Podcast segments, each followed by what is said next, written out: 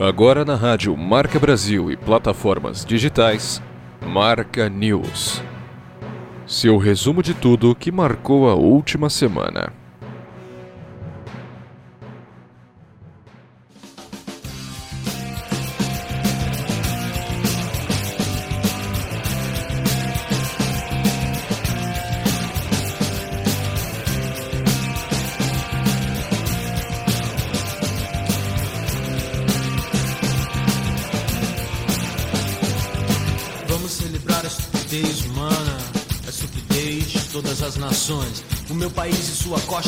Assassinos, covardes, estupradores e ladrões. Vamos celebrar Estamos no ar com Legião Urbana Perfeição abrindo o programa de hoje. nosso estado que não é nação, celebrar a juventude sem escola. Neste domingo, dia 6 de junho, termômetros marcam temperatura por volta dos 24 graus na capital paulista. Boa tarde. Celebrar Aqui quem vos fala é Bruno Machado. Muito obrigado pela sua audiência aqui na Rádio Marca Brasil, meio-dia. Sempre você já sabe a hora de começar, é hora de dar play no nosso programa, que também é transmitido, fica disponível nas plataformas digitais, o Spotify, Deezer, Google Podcast, Apple Podcast e muitas outras. Enfim, escolhe seu tocador de podcast favorito e procura por Marca News. Muito obrigado desde já pela sua audiência. Vamos celebrar os preconceitos, o voto dos analfabetos. Queria lembrar que você que nos escuta pode ajudar a fazer um jornalismo de qualidade, pode contribuir com Marca News e a gente conta com o PicPay para tornar esta experiência possível. Basta você que tem o aplicativo, se não tem, baixa, abre e procura por arroba Marca News. Lá você pode deixar a contribuição que você quiser, do centavo ao milhão você vai estar contribuindo com jornalismo independente, um jornalismo de qualidade, vai estar contribuindo a financiar toda a nossa estrutura que a gente traz para você semanalmente aqui na Rádio Marca Brasil, nas plataformas digitais e também com muito conteúdo bacana lá nas redes sociais. Desde já, meu muito, muito, muito, muito obrigado. Música tá boa ou o papo melhor ainda, mas a gente tem um programa inteiro para tocar, então vamos dar play já no nosso primeiro quadro, nosso giro nacional. Solta a vinheta. Marca News Brasil. Eu queria abrir o programa de hoje, querido ouvinte, com a seguinte situação. Imagina que nós aqui da Rádio Marca Brasil vamos dar uma festa.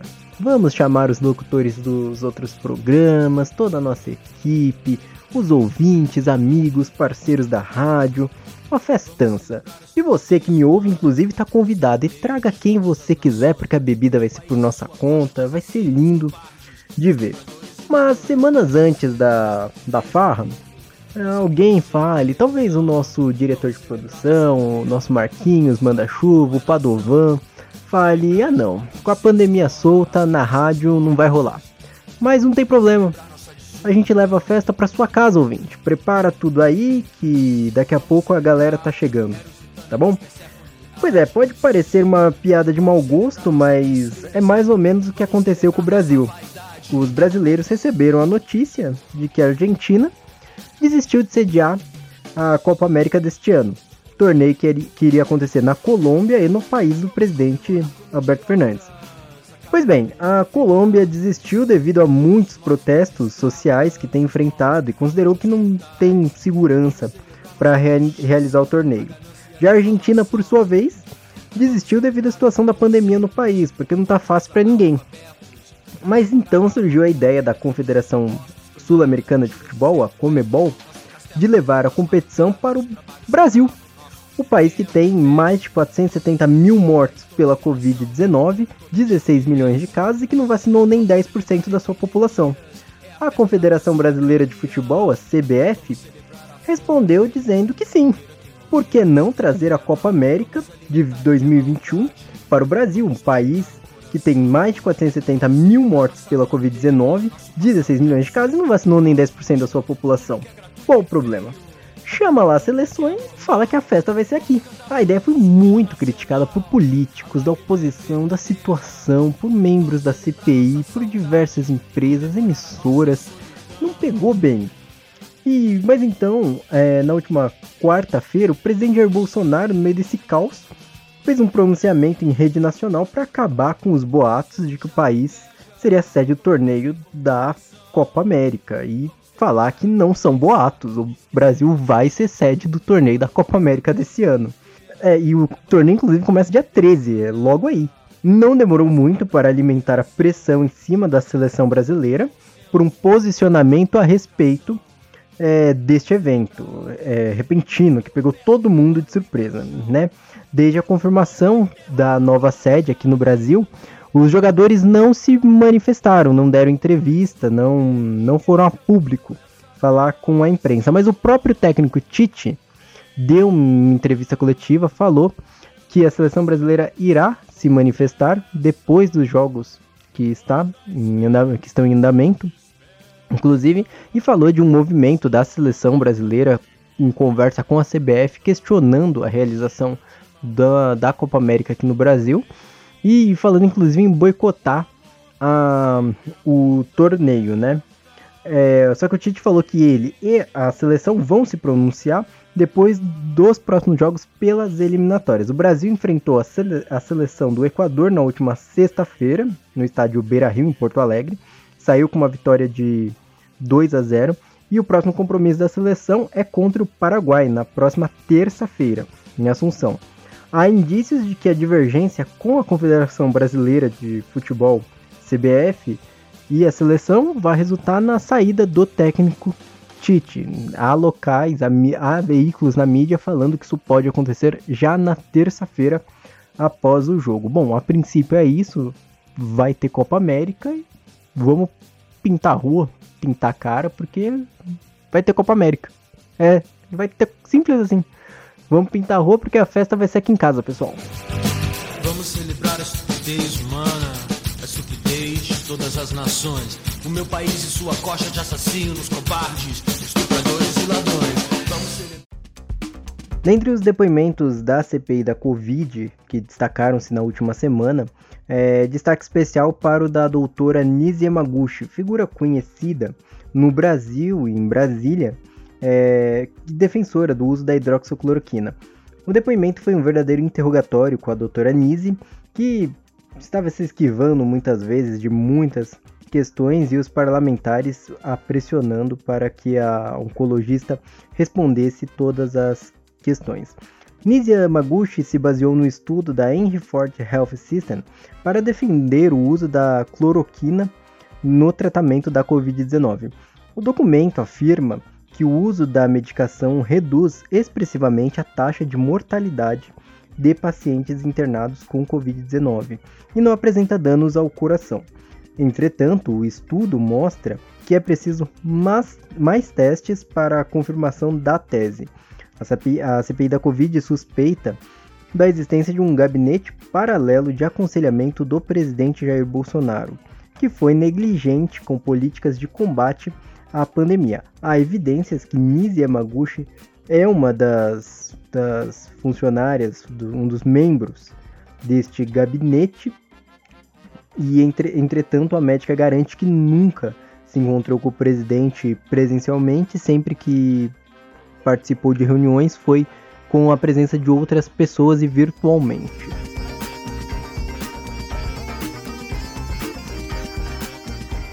A Agência Nacional de Vigilância Sanitária, Anvisa, autorizou a exportação das doses das vacinas Covaxin da Índia e Sputnik V da Rússia, mas com restrições. Vamos entender na reportagem.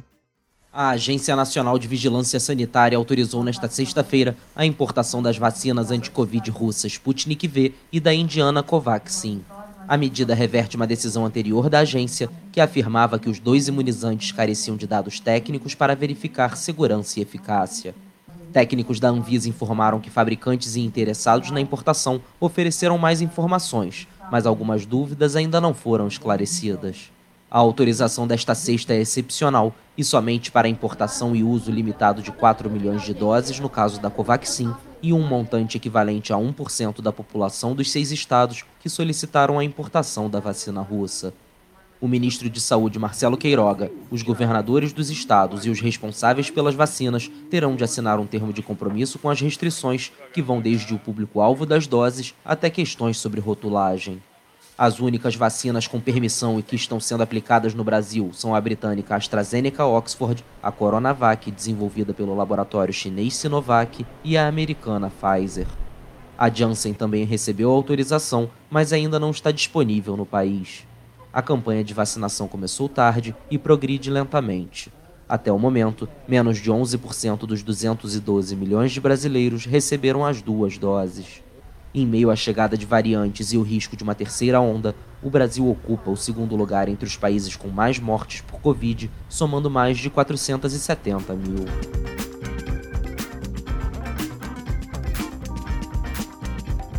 Destaque na área de negócios aqui no Marca News, é, o setor automotivo registrou uma breve melhora após um ano caótico de quedas nas vendas de automóveis, faltas de peças para fabricação, isso por questões logísticas de transporte mundial e uma série de outras questões. Mas agora, no primeiro quadrimestre do ano, houve um aumento de 32% na liberação de crédito para compra de veículos, o que representa é, mais de 58 bilhões para o setor. Em comparação com 2019, o último ano de normalidade no setor e no mundo, esse quadrimestre já representa uma melhora de 25%.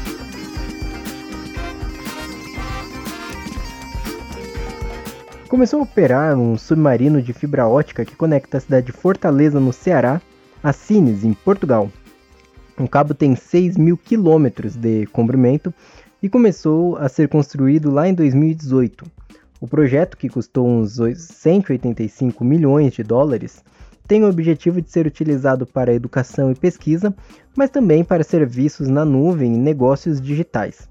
Futuramente, o cabo deve passar por uma extensão e chegar a São Paulo, Rio de Janeiro, Madrid e, e Marsalha, na França.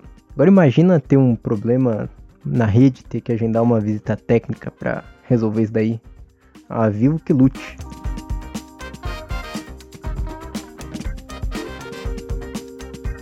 O exército brasileiro optou por não penalizar o ex-ministro da Saúde Eduardo Pazuello por participar de uma passeata e discursar ao lado do presidente Jair Bolsonaro no dia 23 de maio, no Rio de Janeiro. O regulamento disciplinar do Exército e o Estatuto das Forças Armadas proíbem militares da ativa de participarem de manifestações políticas. Mas, segundo o comando do Exército, Pazuello não descumpriu nenhuma norma. Decisão deixa brecha para outros acontecimentos, já que a expectativa era que o comando do Exército não deixasse de penalizar um militar do alto escalão por transgressão do regulamento, apesar da proximidade com o governo.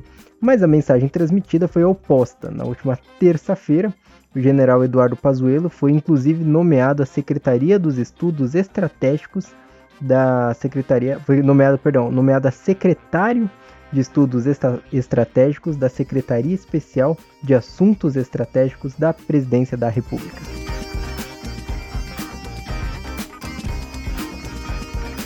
Um edifício desabou na última quinta-feira em Rio das Pedras, no Rio de Janeiro. Mais um caso de construção ilegal que resultou em vítimas fatais. Confira na reportagem. Foram horas de buscas até que as equipes de resgate encontraram o corpo de um homem nos escombros do prédio que desabou nesta quinta-feira em Rio das Pedras, no Rio de Janeiro. Antes tinha sido localizado o corpo da filha dele de três anos de idade. As informações são da Agência Brasil.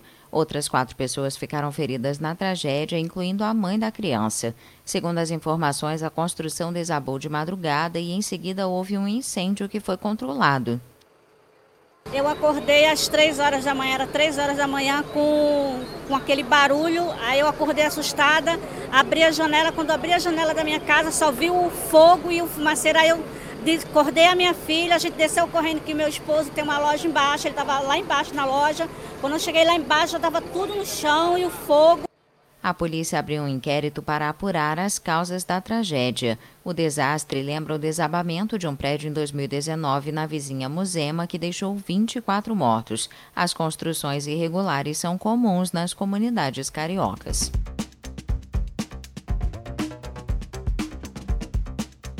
O médico brasileiro Vitor Sorrentino foi detido no Egito após assediar verbalmente uma vendedora em um bazar na cidade do Cairo.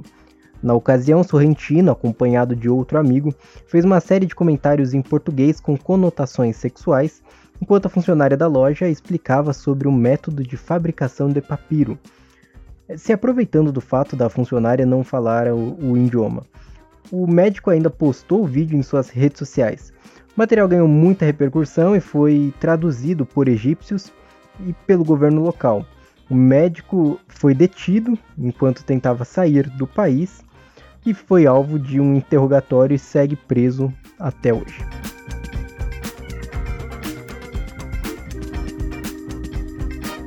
O governador de São Paulo, João Dória, já avisou para todos irem preparando o braço, pois irá vacinar toda a população do estado, a toda população adulta até dia 31 de outubro. Novo prazo é uma antecipação da previsão anterior dada pelo próprio João Dória, que era em dezembro.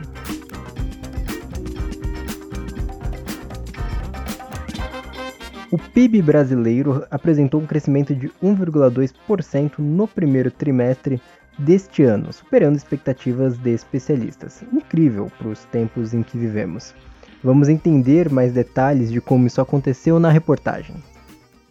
O produto interno bruto do Brasil superou as expectativas, crescendo 1,2% no primeiro trimestre de 2021 em relação ao quarto trimestre do ano passado e voltando aos níveis pré-pandemia. É o que apontam os dados oficiais divulgados nesta terça-feira. Segundo o Instituto Brasileiro de Geografia e Estatística, com o resultado, o PIB voltou ao patamar do quarto trimestre de 2019, período pré-pandemia, mas ainda está 3,1% abaixo do ponto mais alto da atividade econômica do país, alcançado no primeiro trimestre de 2014. Os números do IBGE confirmaram que a economia nacional resistiu à segunda onda do coronavírus e superaram as previsões dos economistas consultados pelo jornal Valor, que calculavam um crescimento de 0,7%. Este é o terceiro resultado positivo consecutivo depois de duas quedas no primeiro e segundo trimestre de 2020, ano em que a economia brasileira caiu 4,1% devido à pandemia de coronavírus. A expansão da economia nacional foi impulsionada graças aos resultados positivos na agropecuária, indústria e em serviços, segundo os dados do IBGE. O crescimento ocorreu porque não houve tantas restrições que impedissem o funcionamento das atividades econômicas, mas os epidemiologistas alertam sobre o impacto que essa reabertura poderia ter na crise sanitária e temem uma terceira onda da pandemia. Marca News Mundo.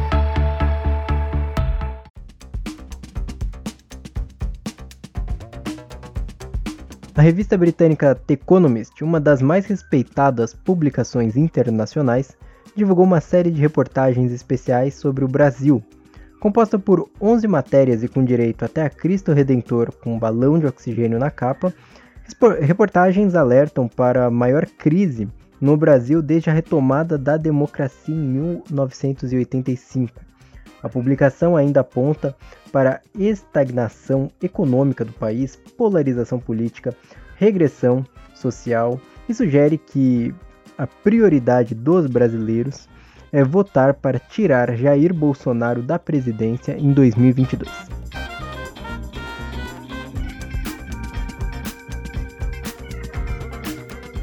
Facebook decidiu manter a suspensão da conta do ex-presidente dos Estados Unidos, Donald Trump.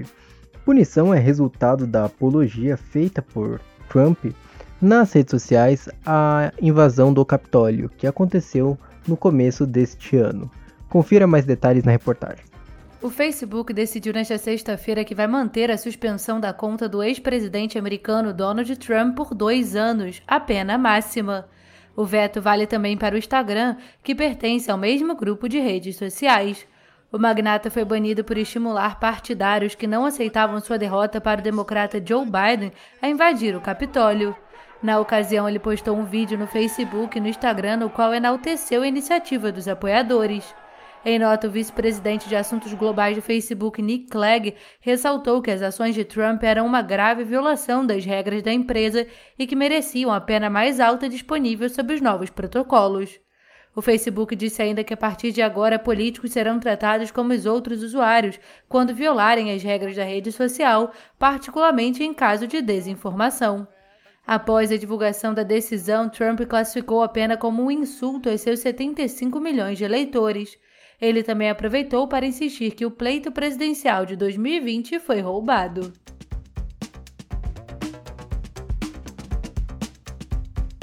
O governo chinês anunciou que irá autorizar casais a terem três filhos no país. Medida busca impedir o envelhecimento precoce da população. Censo populacional revelou que a China teve um dos crescimentos mais lentos da última década. Isso mesmo após o fim da política do filho único, em 2016. Segundo dados da população chinesa, ela pode começar a reduzir a partir do próximo ano já.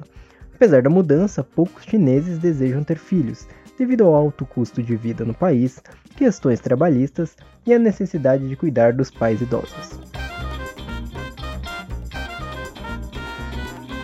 Israel afirma ter criado um tratamento 100% eficaz na cura contra o novo coronavírus. O tratamento é feito com células tronco e foi utilizado em 10 pacientes que deixaram o hospital sem nenhum tipo de problema. Os resultados observados foram redução nas inflamações no pulmão, alívio nos sintomas respiratórios e regeneração dos tecidos. Apesar de muito otimista, o tratamento foi utilizado apenas em 10 pacientes e já deve ser testado em mais 50 possível cura funciona da seguinte maneira: uma pessoa em boas condições de saúde realiza a doação de células tronco e o paciente as recebe por meio de transfusão de sangue.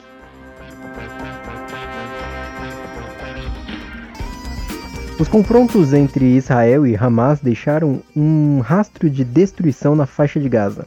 O Egito mandou uma frota de caminhões e equipamentos para a reconstrução da região, além de ajuda humanitária. Vamos conferir na reportagem. O Egito enviou na sexta-feira um comboio de máquinas de construção e equipes técnicas para o que consideram como uma preparação para reconstruir a faixa de Gaza. A medida ocorre após o último conflito entre Israel e o movimento islamita palestino Hamas deixar um rastro de destruição no território.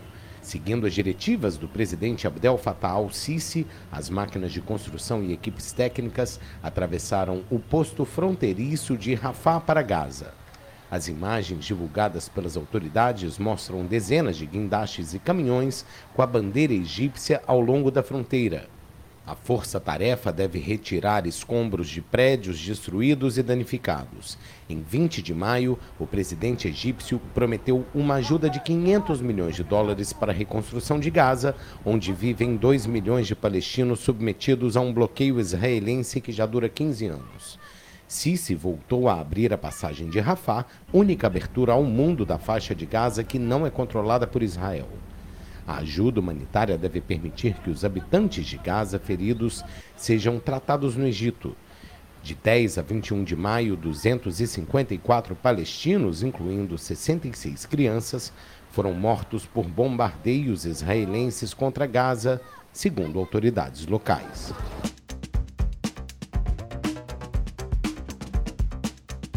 A Tesla, empresa do magnata Elon Musk, deve entrar no ramo de restaurantes. A companhia entrou com um pedido de patente no escritório das marcas nos Estados Unidos. A ideia é apostar na criação de hambúrgueres no formato retrô, com direito a patins e junkbox. Se der certo, acredito que como muitos negócios do Musk, não é demais sonhar com uma franquia de hambúrgueres da Tesla aqui no Brasil, né?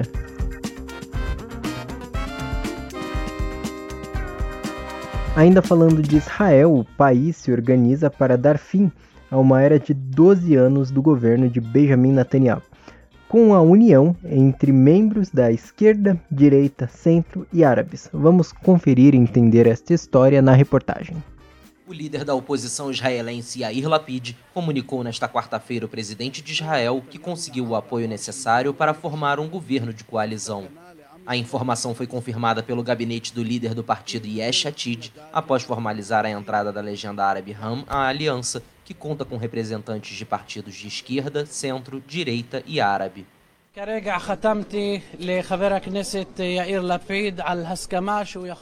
Acabei de assinar um acordo com Yair Lapid para que ele possa formar um governo depois de termos alcançado um conjunto de acordos sobre questões que servirão aos interesses da sociedade árabe e vão fornecer soluções para problemas urgentes que a sociedade árabe enfrenta em vários campos. נותנים פתרון לסוגיות הבוערות של החברה הערבית בתחומים שונים ao todo, oito partidos fazem parte da coalizão que poderia marcar um ponto de inflexão na história política de Israel. A última vez que um partido árabe apoiou um executivo, ainda que sem integrá-lo, foi em 1992. O líder da legenda árabe Mansur Abbas não informou se participaria ativamente do governo. O centrista Lapid assumiu as rédeas da oposição na tentativa de tirar, depois de 12 anos, o primeiro-ministro Benjamin Netanyahu do cargo e no domingo conseguiu também o apoio do líder da direita radical, Naftali Bennett.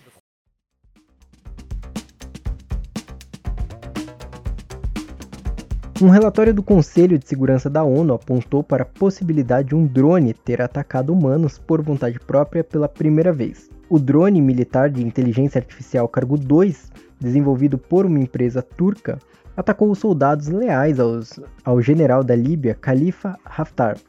O Cargo 2 é uma arma de guerra programada para atacar alvos sem exigir uma conexão entre operador e munição, ou seja, é programado para agir respeitando um comando sem a necessidade de alguém operando. Não há informações se os soldados saíram feridos, gravemente feridos ou vieram a óbito. O cargo 2 ainda classifica, com base em algoritmos, objetos e pessoas possivelmente hostis para atacar.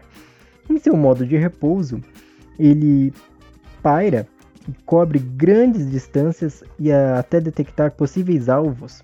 Para especialistas, o drone é um campo minado aéreo.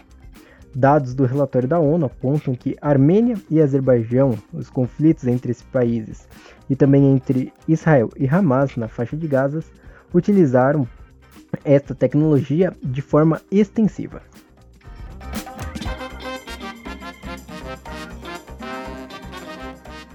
Marca News Dica Cultural.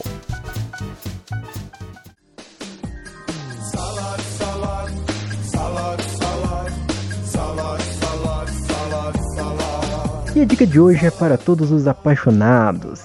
Se aproxima o Dia dos Namorados e com isso a dica de hoje é sobre a campanha Calibre Seu Date, no Shopping Tucuruvi, na zona norte de São Paulo.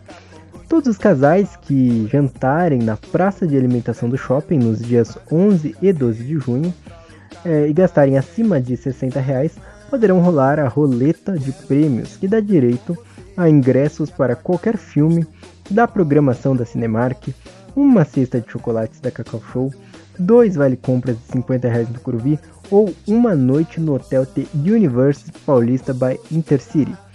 E a programação, a promoção, digo, não acaba por aí. Quem garantir o presente para a pessoa amada pelo Tucuruvi Online ganha um vale presente no valor de 100 reais para ser usado no Outback Restaurante que chega em setembro ao shopping na zona norte de São Paulo. Então capricha na escolha e aproveite.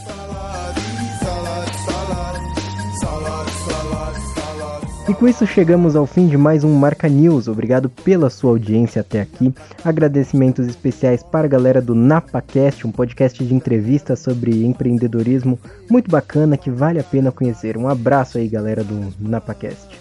Um abraço também para o senhor Capanino que nos escuta. Seu Capanino é um motorista de Uber, peguei uma corrida com ele uma vez e uma pena ter chegado no meu destino. Ele foi contando a história dele e é admirável. Um forte abraço, seu Capanino. Muito obrigado para você que nos escutou até aqui. Encerramos o Marca News, voltamos na semana que vem. Marca News que tem roteiro, direção de conteúdo e apresentação de Bruno Machado. Procure nas redes sociais caso você queira conhecer um pouco mais sobre o projeto. Basta você ir no Instagram, no Facebook e procurar por Marca News. Um forte abraço e nos encontramos de novo na semana que vem. Até lá!